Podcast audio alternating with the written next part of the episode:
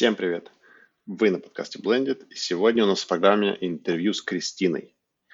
Кристина занимается не совсем типичным делом. Она Customer Success Manager в компании Autodesk. Ее основная задача – помогать клиентам компании добиваться успехов во внедрении инноваций и инновационных э, продуктов компании. Она помогает убедиться, что клиенты тратят деньги на продукты компании не впустую, используют их полный потенциал и становятся успешными в своих бизнес-проектах. До Autodesk Кристина работала с различными международными корпорациями, такими как HP и Google, где она занимала различные роли, э, в том числе в маркетинге и, продаж, и продажах. Также Кристина – создатель сообщества Expat in Tech – там она делится своим опытом построения карьеры в международных корпорациях и дает интересные крутые инсайты. Ссылочку на ее канал мы оставим в описании к выпуску. Присоединяйтесь, там очень много интересной информации. На наш подкаст мы позвали Кристину, чтобы разобраться, что вообще такое Customer Success Management, для кого это карьера и каково это представлять интересы клиента в компании – также интересно будет понять, что вообще значит быть крутым Customer Success Manager. А, какими чертами характера нужно обладать, чтобы у тебя все получалось.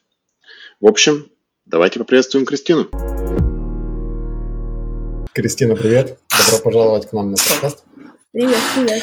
Привет, привет. А, спасибо, что пришла. Спасибо, общем, что пригласили. В общем, что бы мы хотели с тобой обсудить? А, ты, ты наш, так сказать, собственный специалист в Customer Success. И хотелось бы поговорить с тобой вообще, что такое, что такое Customer Success Management в, современ, в индустрии, в современной IT-индустрии. И какие есть проблемы, какие есть крутые хэки у тебя на тему карьеры там, на что нужно обращать внимание людям, которые хотят начать там карьеру. Угу. Ну и вообще какие-нибудь прикольные фишечки из работы было бы тоже интересно услышать. Окей. А, но начать можно с простого. А, наверное, а, расскажи, какой у тебя, не знаю, базовый рабочий день, да, из чего состоит твой рабочий день и вообще чем ты занимаешься? Вот такой обычный стандартный вторник. А, стандартный вторник, на самом деле, то, чем, в принципе, мне нравится Customer Success, это в том, что таких стандартных дней, их мало. А, конечно, есть как бы определенный спектр задач, да, которыми каждый CSM должен заниматься, но, в принципе, а, это реально так, что каждый день не похож на предыдущий. Поэтому, в принципе, это интересная работа, не скучная и разнообразия довольно много. Но если так как бы в общем описать, да, то, естественно, в чем суть работы CSM, а Customer Success Manager, ты, получается, как бы по сути ведешь клиента после момента продаж, а, помогая ему, в моем случае, да, внедрять облачные технологии э, в строительные проекты. Ну или вообще как CSM обычно ведет клиента э, все, что пост-сейлс, после продаж. И это как бы такой фокус на long-term relationship, на долгосрочное сотрудничество, долгосрочные отношения. Поэтому, в принципе, естественно, созвоны с клиентами — это одна из обязанностей и то, что ты, в принципе, делаешь каждый день. Но э, тематика этих созвонов, она может быть совершенно разная. Она может быть, начиная от так называемых discovery calls, когда тебе только поступил твой клиент, и вот ты только начинаешь разбираться Э, в том, что за компания, чем занимается, какие у них workflows, какие у них проекты, как вообще ты можешь им помочь. Э, или даже может быть фокус, допустим, на разговоры о роудмэпах, да, то есть одна из других наших задач, то, что мы систематически разговариваем с клиентами о, о развитии продукта, куда движется там, Autodesk, какие мы новые функции будем выпускать в определенном продукте, э, собираем фидбэк от кастомеров тоже, чего им не хватает в продукте, то есть такой, мы называем это voice of the customer, и это тоже очень частый разговор, который может, в принципе, происходить каждый день. И, соответственно, в связи с этим а, происходит также тесное общение на ежедневной основе с продукт-менеджерами, с девелоперами, с инженерами, а, но также, несмотря на... Продукт — это одна часть, вторая часть — это пример а, продажи, поскольку напрямую там моя квота и я не завишу от продаж э, с определенного кастомера, я могу повлиять на эти продажи, да, потому что я общаюсь с, человек, с клиентом, я знаю, чего им нужен, какой софт им нужен, чего не хватает, чего, может быть, нужно докупить, какие у них новые проекты, что там нужно использовать. И поэтому тоже довольно-таки часто э, ты разговариваешь с с другими, с, не то что сотрудниками, со своим аккаунт-тим, да, это, это и менеджеры продаж, и там в зависимости от компании, там в Autodesk это может быть просто аккаунт-менеджер э, в строительной дивизии, потом есть аккаунт-менеджер так, более широком э, спектре там Autodesk, да, в другой организации. То есть э, это каждодневный, в принципе, разговор с разными департаментами внутри Autodesk, внутри компании, и это может быть разговор о продукте, разговор о э, может быть разговор с отделом маркетинга, потому что, возможно, ты пишешь историю успеха клиенте. Вот, собственно, поэтому день может быть совершенно разный в зависимости от того, э, о каком клиенте идет речь и вообще чем ты занимаешься. Вот, как-то так. То, то есть, интересно, в принципе, ты еще и занимаешься таким сбором инсайтов э, на тему того, чего клиентам не хватает, и, так сказать, помогаешь бизнес-девелопменту э, в том, чтобы бизнес двигался в правильном направлении. Да, да, да то есть, получается, ты помогаешь бизнес-девелопменту в плане продаж, но также помогаешь бизнес-девелопмент в, в плане продукт-менеджмент, да, то есть развитие продукта, э, девелоперы, мы иногда даже участвуем э, вот э, в R&D, Research and Development разговорах с клиентом, то есть какие-то интервью, да, там, когда мы выпускаем какой-то продукт э, в бета-версии, и вот э, я номинирую там своего клиента, и я принимаю непосредственное участие вот в этих вот разговорах тоже. То есть это такая прям э, такая, но довольно-таки серьезная часть нашей работы, мне кажется, о которой многие даже не подразумевают. Ну, по крайней мере, в Autodesk вот так устроено. Mm. Mm. А много у тебя клиент, клиентов одновременно? То есть как, а, с каким количеством человек работаешь? Да, вообще это зависит от того, э, какой ты CSM, э, в плане того, на какие аккаунты ты ну, как бы заточен. Естественно, это B2B, э, в моем случае вообще довольно-таки часто в крупных тег-компаниях, но каждый B2B сегмент делится, да, то есть есть так называемые ну, маленькие аккаунты, это territory accounts в Autodesk, есть mid-market аккаунты, это аккаунты покрупнее, и есть еще named accounts, это enterprise э, accounts, то есть это такие прям крупные клиенты, у которых и другой уже тип договора подписан с Autodesk, они больше денег инвестируют э, в, э, в облачные решения или вообще, в принципе, в любые решения. Я отвечаю за самых крупных клиентов, это крупные mid-market аккаунты и named accounts, enterprise клиенты тоже. Поэтому у меня клиентов не так много, поскольку они крупные и, и они требуют большего, так скажем, внимания. У меня получается в портфолио 15 э, клиентов. Из этих 15 клиентов у меня есть 5 key аккаунтов, э, которые ну, такие самые мои, так скажем, основные клиенты. Обычно это либо самые крупные клиенты, либо которые больше всего инвестируют, либо там это может быть крупный клиент, который решил приобрести маленькое количество лицензий, чтобы протестировать софт, но по сути это там, я не знаю, Google или Facebook. То есть это такое какое-то значимое имя, э, за которым нужно бегать, и вот называем это nurture, но по сути ты бегаешь за клиентом, чтобы он чувствовал, что он всегда, вот, ты с ним под ручку ходишь. Ну, вот как-то так получается. Mm. А, а со стороны каста, получается, это, это э, со стороны компании, продающей софт, в данном случае Autodesk. Да. И со стороны кастомера у тебя есть какое-то постоянное контактное лицо, с которым ты обсуждаешь? Или, э... или это как-то так, что ты выступаешь перед аудиторией? Э... Да, это зависит. Вообще, да, конечно, есть такое понятие, как чемпион. А, в аккаунте, то есть мы называем это BIM Champion, потому что стройка, так это просто чемпион, да, а, со стороны клиента, то есть наш основной а, клиент, как, как бы point of contact на стороне, на стороне клиента. Очень часто это не один человек, поскольку мы работать можем с разными проектами, которыми занимается компания. То есть ты можешь работать с одной компанией, но внутри может быть там пять проектов параллельно, да, над которыми они работают, которые они строят.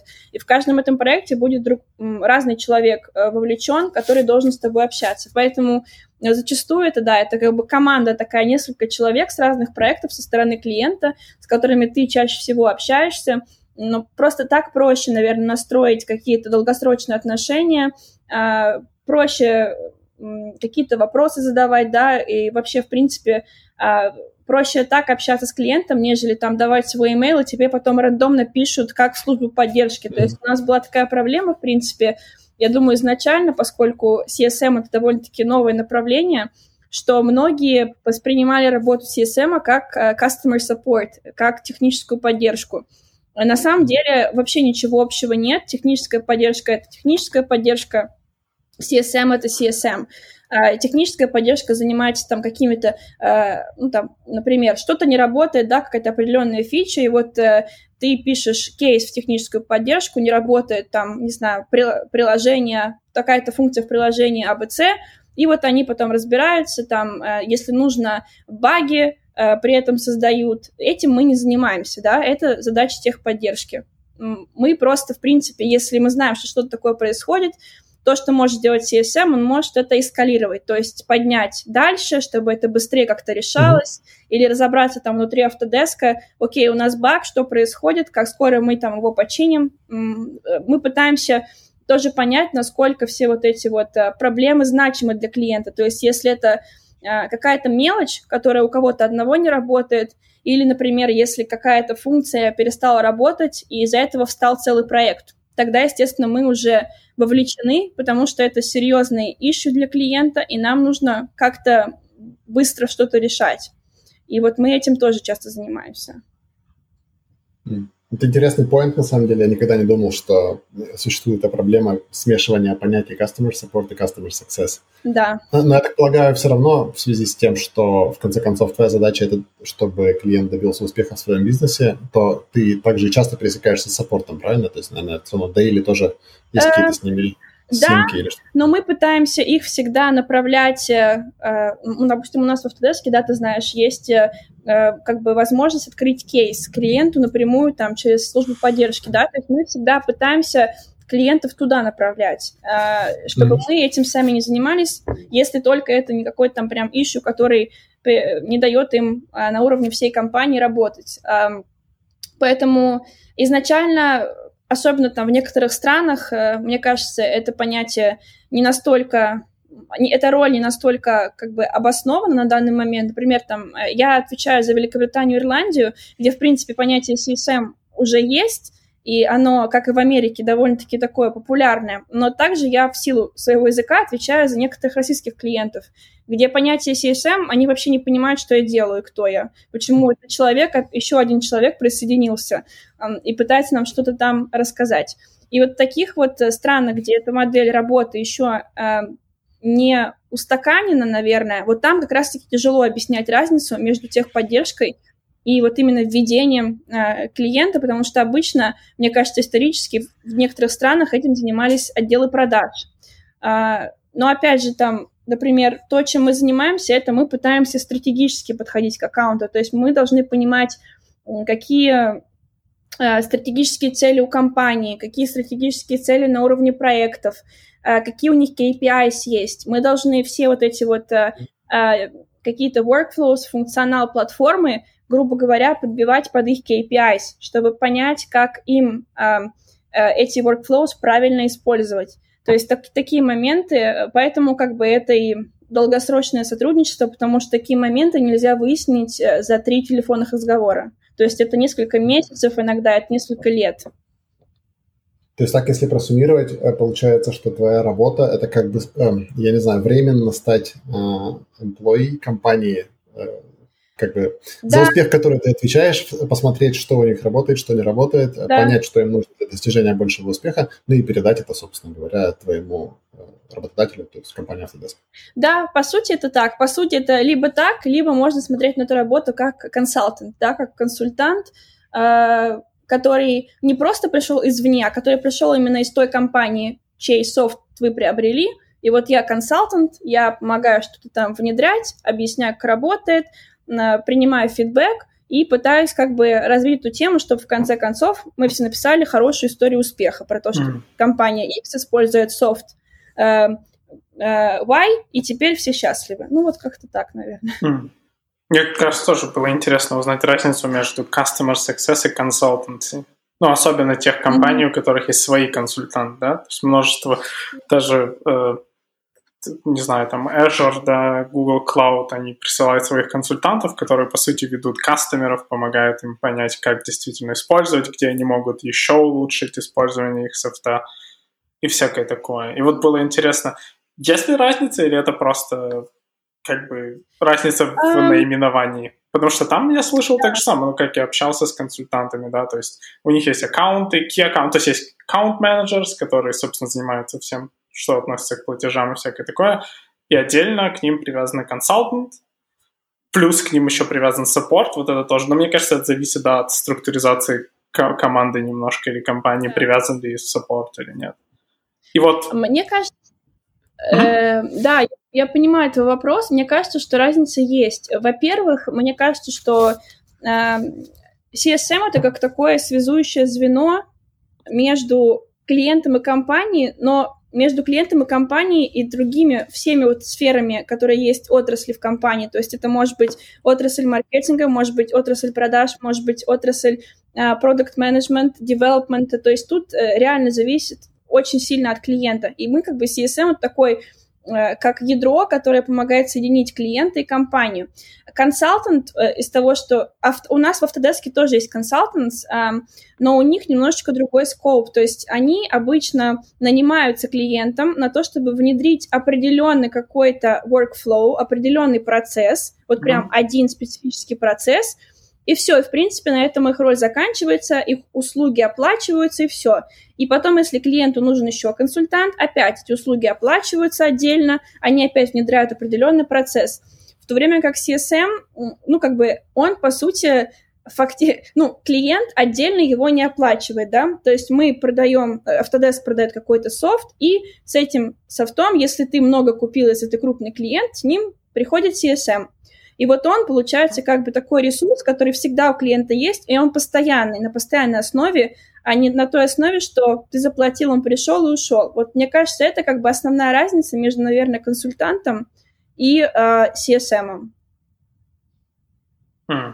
То есть, получается, консультант это в случае Autodesk это более, так сказать, hands-on, да? То есть, получается, да. В, да. в твоем случае, к примеру, я из Autodesk, я хочу внедрить какой-то определенный софт, я обращаюсь сначала к тебе, и потом после там, раундов переговоров, если мы придем к тому, что мне нужен консультант, чтобы действительно это сделать, тогда уже придет консультант и сделает это. А, ну, у нас, смотри, варианте. да, да, в упрощенном варианте, да. На самом деле, даже мы с CSM, мы работаем, в принципе, э, с консультантами тоже, только мы их называем deployment specialist, это как бы специалист по внедрению. Ага. Это дополнительная услуга для клиента, она платная, то есть он должен дополнительно оплатить э, их э, услугу. И обычно вот эти консультанты, они как раз-таки приходят внедрить какой-то один процесс, и все. И их не интересует, что происходит с клиентом, какие у него стратегические ага. цели на уровне организации, на уровне проектов. Им вообще все равно. Они пришли, внедрили, ушли. И потом уже мы продолжаем вот этот разговор вести на более, так скажем, стратегическом уровне, развивать дальше клиента. Угу. Спасибо. Вот. Пожалуйста. Круто, интересно. Еще а, ты упоминала, а, ты, ты упоминала тот факт, что, ну, например, не в, не в каждой стране, не на каждом рынке еще индустрия Customer Success Management устаканилась, да, и да. не все понимают, э, что это такое. Угу. А, но все равно, я так полагаю, есть уже, наверное, какие-то, я не знаю, там, знаешь, компании, лидеры в области uh, Customer Success Management, и вообще хотелось бы постараться понять, что вообще такое хороший Customer Success департамент. Да, то есть вот, какие, может быть, есть на базе твоего опыта какие-нибудь общие черты, которые ты видишь, например, у компаний, которые реально хорошо ведут клиента э, за руку и доводят его до успеха?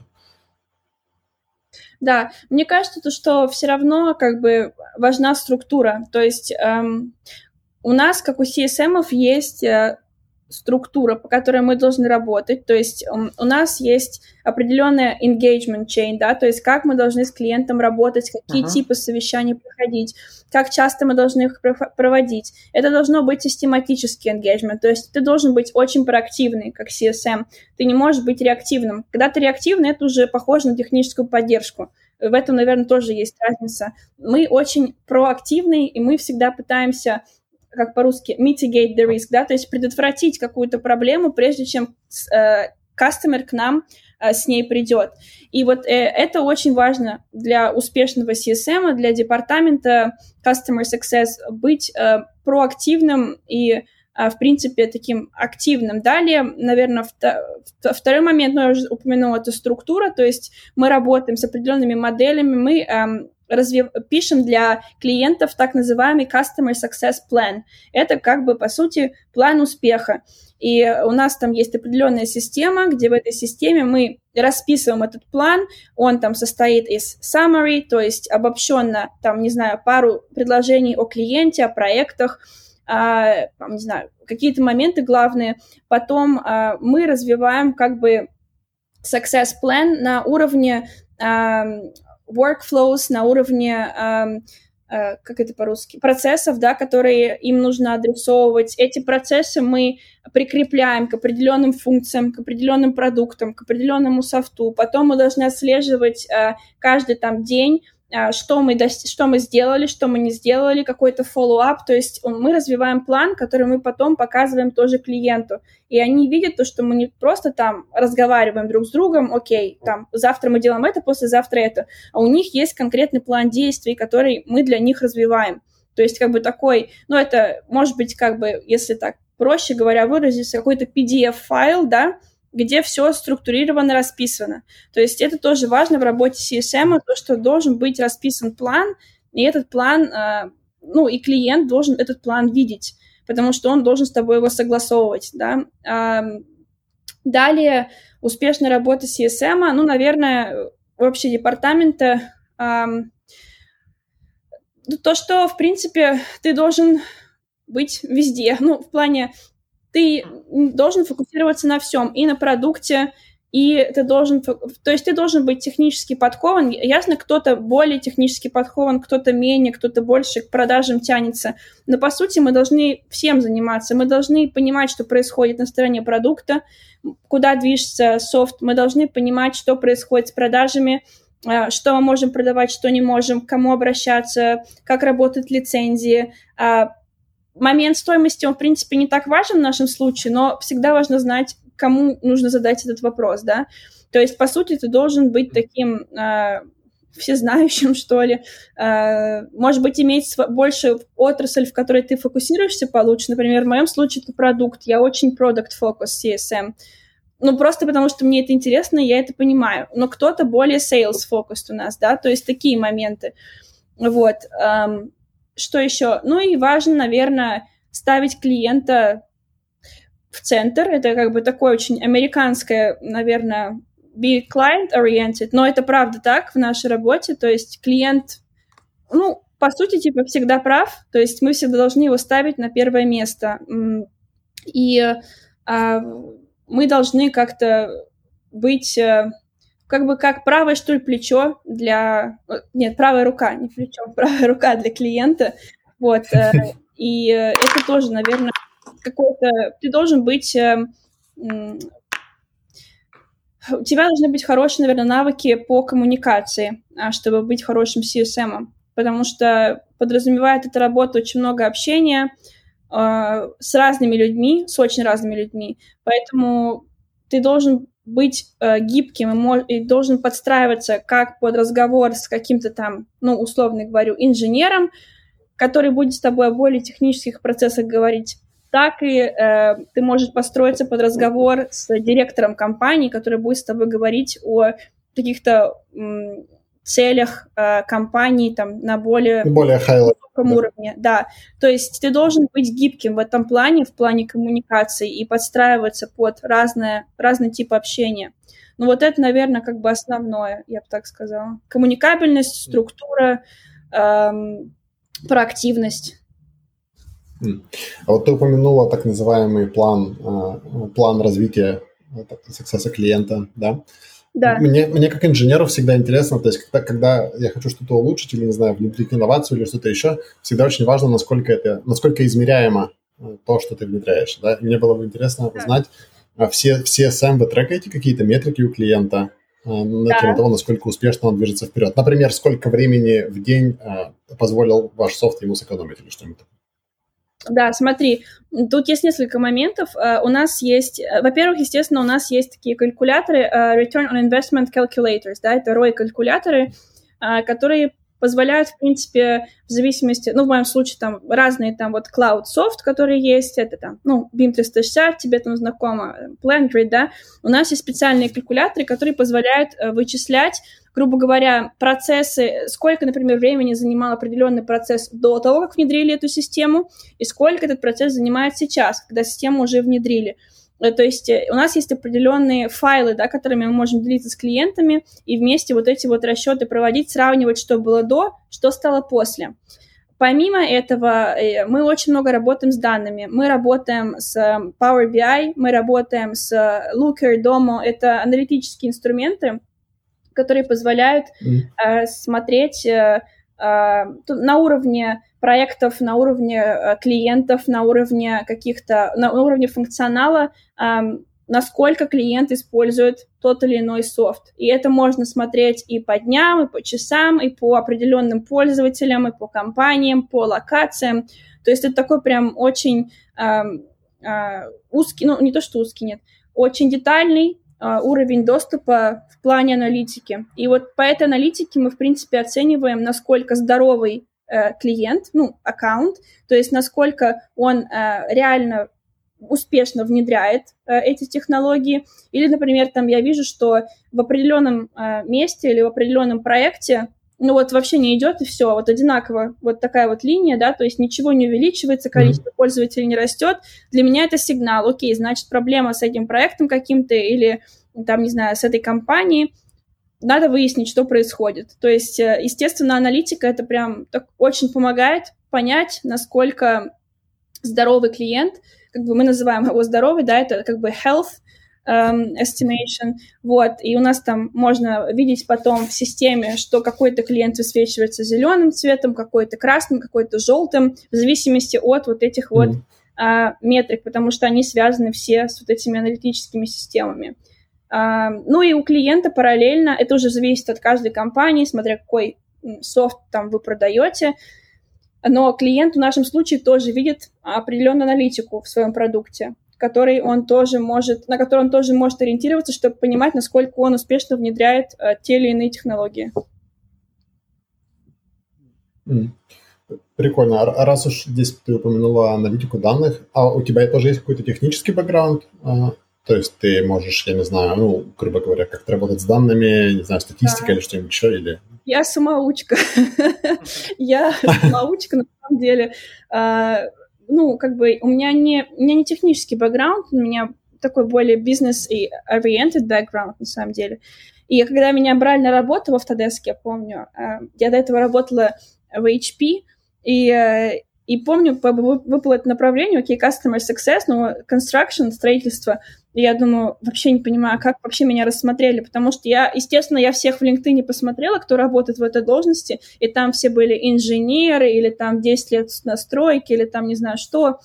И потом э, мне менеджер сказал то, что э, тебя другой mindset, то есть, да, то есть mindset именно CSM, а все остальное, типа, ты выучишь. Ну, так и получилось на самом деле, но я просто всегда была заинтересована в аналитике, в данных, я там проходила курсы по Power BI, потом я проходила онлайн-курсы по статистике, там, Harvard, э, Harvard Business School, это просто мне интересно, вот.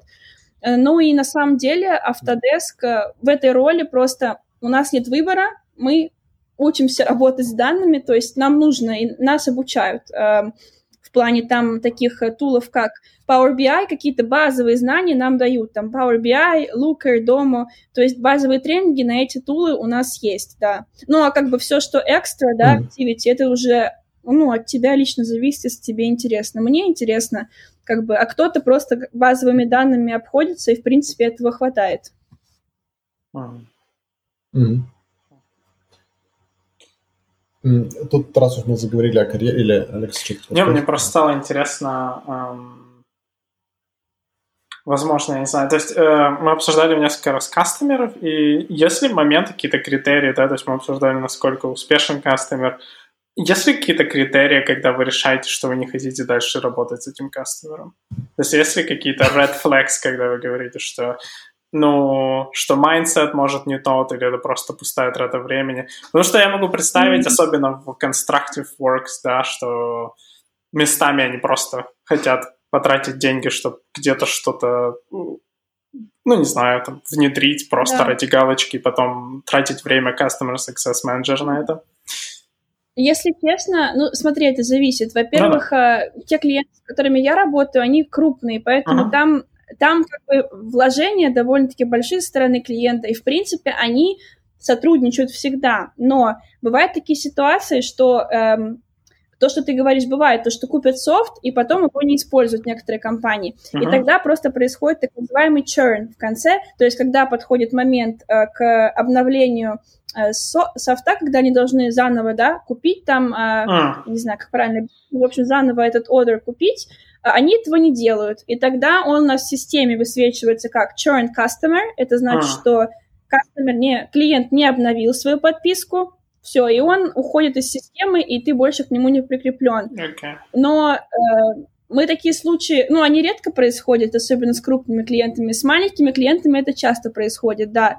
И тогда как бы автоматически он от тебя отсеивается, ты не тратишь свое время. Но э, мы должны, в принципе, если клиент не использует софт или если он тяжело его внедряет, что-то идет не так, мы должны продолжать ему помогать, разбираться, и мы А-а-а. обязаны найти в итоге какой-то выход из ситуации. То есть, да, мы не можем там просто сказать, что э, этот клиент не хочет, и давайте не будем тратить на него время. То есть нельзя так сделать. А-а. Okay, вот, не, не, ну было бы, конечно, прикольно, ну как прикольно, и странно в то же время, если бы можно было сказать, этот клиент слишком проблемный, давайте выкинем его из системы. Он, он нам не нравится. Ну, я более чем уверен, что есть набор э, что, что есть какой-то набор red флагов, да, когда вы прекращаете сотрудничать с, с, ну, с кастомером. Ну да, но это уже такое, мне кажется.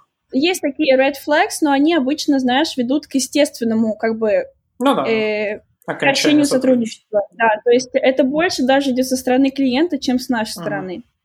Uh-huh, uh-huh, да. А мы начали сейчас говорить э, до этого о карьере, в принципе, о том, что, что такое быть хорошим CSM. А, а расскажи немножко нам, Кристина, о том, как расти в CSM. То есть какая вот типичная карьера? Например, когда ты приходишь, э, являешься ли ты junior CSM, и потом перерастаешь в senior mm-hmm. и так далее, или да. как там какие-то другие грейды, концепции и прочее? Да. Ну, опять же, как бы расскажу по опыту, который у меня здесь э, в Autodesk, но, в принципе, это похожие модели в других SaaS-компаниях, как я уже поняла. Обычно эм, в Customer Success есть э, э так называемые onboarding specialists. Это так называемый базовый уровень, первый уровень, когда ты попадаешь в команду. И этот onboarding specialist, он обычно работает, эм, это как бы специалист по не даже не внедрению, а просто как бы такой человек, который тебе, вот ты получил, ты маленькая компания, ты купил какой-то продукт, и тебе нужно какой-то базовый тренинг, и вот ты им высылаешь ссылки какие-то на какие-то онлайн-тренинги, которые уже были записаны до этого, какие-то базовые вопросы решаешь, но ты не должен знать inside-out продукт, ты не должен общаться близко с продукт-менеджерами там, у тебя нет такого вот э, э, большого, ну, таких, такого спектра задач. И это обычно вот э, onboarding specialist, это такой junior очень, э, э, junior level. И этот onboarding specialist в Autodesk, он э, может длиться довольно долго, потому что у нас есть система grades, это, да, уровни, которые в каждой позиции существуют, и одна и та же позиция может быть на разном уровне. Ты типа растешь, тебе поднимают зарплату, но у тебя позиция звучит так же, но может чуть-чуть меняться спектр твоих задач. То есть тебе могут давать больше клиентов или более крупных клиентов. Но вот это какая-то такая первая ступень, это э, junior customer success specialist или onboarding specialist. Потом есть тоже senior uh, customer success specialist или onboarding specialist. Это вот как раз-таки связано с этим уровнем, с этим grade.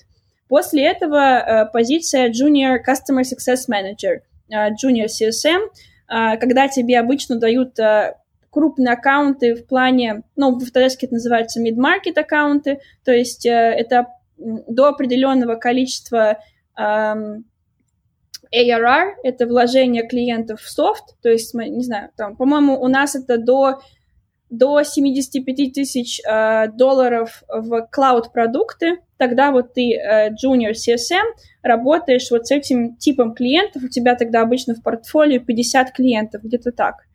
О. Вот. Э, да.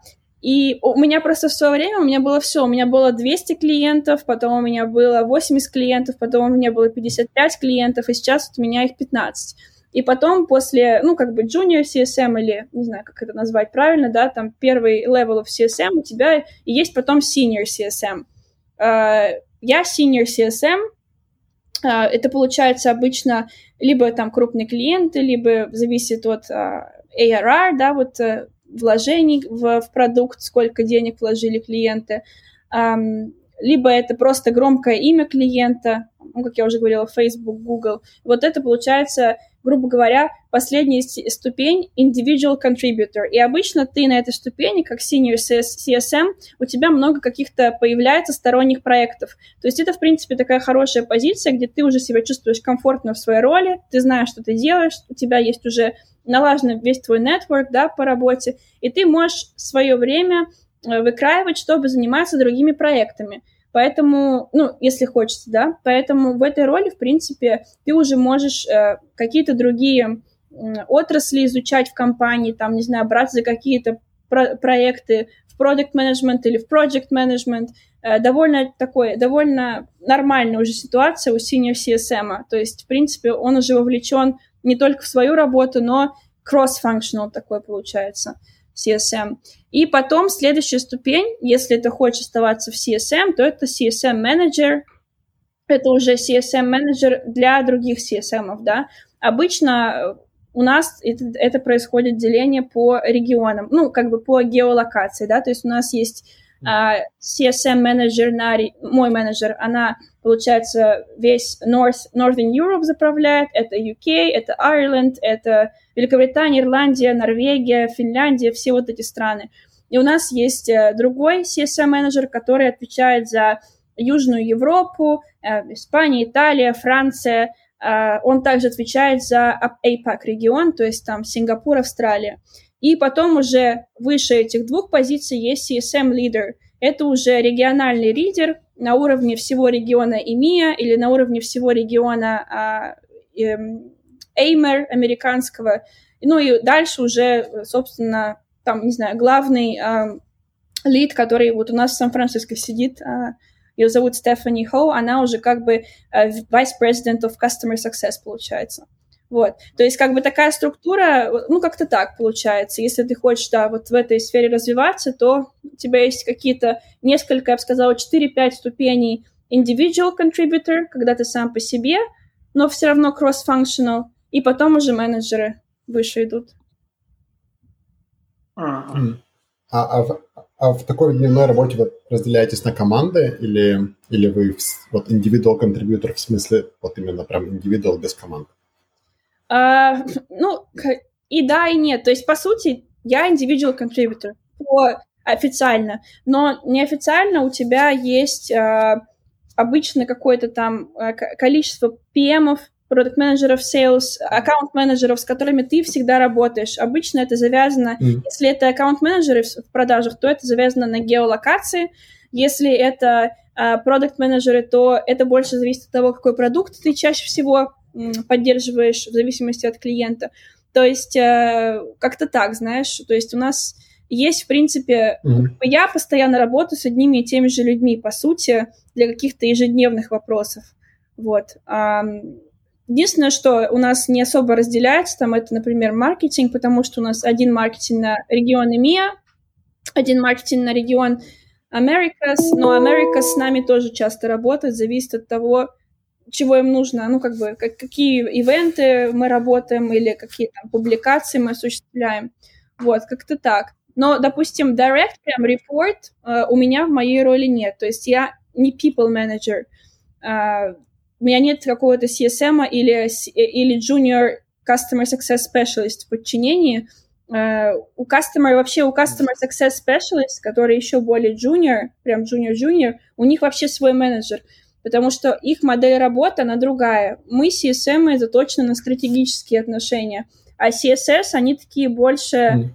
Эм, one, ну, мы называем их one-to-many, то есть у них такой uh, approach, они работают, там один человек, с, у него в портфолио 200 клиентов.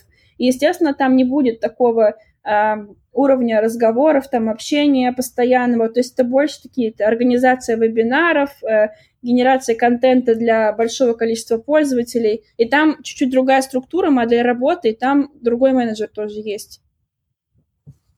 Mm. Вот так. Круто. Еще хотелось бы спросить у тебя, э, ну, то есть мы, мы в принципе, поговорили о, о, о самой работе и какие в ней есть особенности. А было бы интересно узнать э, о трудностях, да? Ну, то есть, как бы, я, конечно, понимаю, что у меня немножко есть инсайды в индустрию, я прекрасно понимаю, какие там есть трудности, но все-таки было бы интересно, э, так сказать, твоими устами послушать, где, ну, в принципе, так как бэкграунд construction индустрия достаточно консервативная часто, и э, то есть это, это касается э, количества, ну, в количестве ресурсов, которые люди готовы потратить на, на софт, и в том, как они относятся к клауду и прочим штукам mm-hmm. со, э, современным. Вот. И хотелось бы от тебя услышать, вот, какие твои или трудности с клиентами. То есть, например, э, я не знаю, трудности во внедрении инноваций, или чрезмерная консервативность кастомеров, или какие-то концерны, связанные с а, с приватностью данных и прочим-прочим. Mm, да, если брать конкретно а, стройку как сектор, да, то, конечно, э, большой, и тут много вопросов, и зависит это все очень привязано к стране, потому что в нашей как бы работе мы тоже работаем со стандартами, да, то есть каждая страна внедряет свои стандарты, стандарты строительства, индустрии стройки, и где-то эти стандарты официальные, например, это Англия, где поэтому, собственно, все процессы в стройке намного более Э, сложные и решения намного более комплексные, чем в других странах, потому что здесь официальные стандарты, которые правительство ввело несколько лет назад. Э, и есть mm-hmm. такие страны, как Россия, далеко не будем ходить, где стандартов стройки пока нет. Вот, кстати, вчера только опубликовали, что подписали стандарт в 2022 году. Но до этого момента у нас нет стандартов, которые государство которым государство говорит компаниям, надо строить так и так, у вас должно быть все в облачном хранилище, или там, не знаю что, вы должны работать с, с чертежами э, не, не бумажными, а вы должны работать в Revit. То есть э, у нас такого нет, например, в России. И, естественно, когда зачастую ты сталкиваешься с проблемой, что компания, в принципе, хочет выйти на новый уровень, хочет быть такой э, лидером по внедрению инноваций на стройке в регионе или там в России или в Москве.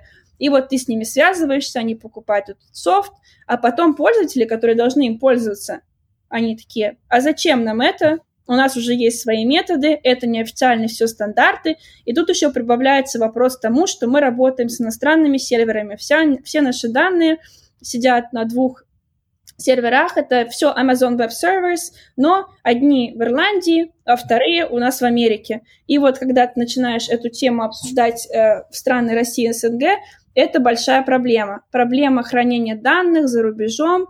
Э, очень часто вокруг да около ходят, э, э, даже когда уже приобретают софт. То есть ты думаешь, что обычно этот вопрос должен возникать до, но он не уходит никогда после. То есть все равно это проблема, и с ней приходится разбираться. На самом деле тут мало чего можно сделать, потому что ну, у нас сервер в таких-то местах, и мы не можем этого поменять, мы не делаем локальные сервера, Autodesk так не работает. Поэтому просто приходится еще раз это объяснять и надеяться на то, что люди предпочтут э, ну, технологии вот этим вот моментом. А, есть другая проблема, и она происходит часто в более развитых рынках по типу Великобритании или стран Нордик, а, да, вот Финляндия, Швеция, где тоже, в принципе, очень подкованный народ в плане инноваций. Там они настолько подкованы, что они всегда ищут очень сложные решение очень сложных проблем, им нужны определенные эм, mm. задачи, им нужны определенные определенные функции внутри продукта. И они, когда покупают продукт в Autodesk, они думают, что они купили, и значит под них все подстроят. Все функции под них ведут, все, что им хочется, мы сделаем. Продукт менеджеры у нас за три дня все это э, продукт введут. И тогда происходит другой тип разговора, когда ты разговариваешь о продукте, но в таком не очень э, позитивном ключе, потому что клиент недоволен продуктом, недоволен тем, что мы не внедряем то, что они хотят. И эти разговоры у нас происходят довольно часто, и тогда нам приходится объяснять то, как построена наша команда продукт-менеджеров, как построен наш roadmap, что мы не можем там внедрить что-то, что у нас уже есть roadmap на три месяца расписан вперед, на шесть месяцев вперед. И вот это все приходится объяснять, показывать. Иногда клиент э, соглашается с этим, но иногда клиент упертый, или там это сильно очень мешает их проектам, и тогда они запрашивают официальный escalation, да, это когда нам, мне там приходится официально через определенную систему uh, писать, что такой-то клиент из-за такой-то там, такой-то функции или отсутствия функции uh, угрожает тем, что он сейчас перестанет там использовать наш продукт и все свои миллионы потребует обратно. И тогда это идет уже продукт-менеджером, там, менеджером, э, нашей команде, э, ну, как бы, leadership, который даже иногда в Сан-Франциско им приходится с этим разбираться. И вот тогда э, это тоже не такой, не самый приятный момент, все, что касается official escalation, э, потому что тогда на тебя, как на CSM, это может не очень хорошо повлиять, если это не будет разрешено. Но разрешение этой проблемы зависит не mm-hmm. от тебя, а от инженеров и девелоперов. И, конечно же, не, не все мы можем внедрить, потому что иногда то, что просит один клиент, оно нерелевантно для всех других клиентов. Но поскольку это большой клиент, ну, какие-то, ну, крупные там стройки, эм, я думаю, что там, не знаю, эм, Саша, ты знаешь, потому что ты работаешь в Autodesk, какие у нас есть крупные клиенты в стройке, и они иногда хотят, чтобы мы под них подстраивались, не понимая, почему мы этого не можем сделать. Но с точки зрения продукта это просто невыгодно, потому что больше это никому не надо. И вот такие вот разговоры, они происходят с более э, mature э, клиентами в более развитых рынках. Mm. То есть тут получается две стороны медали.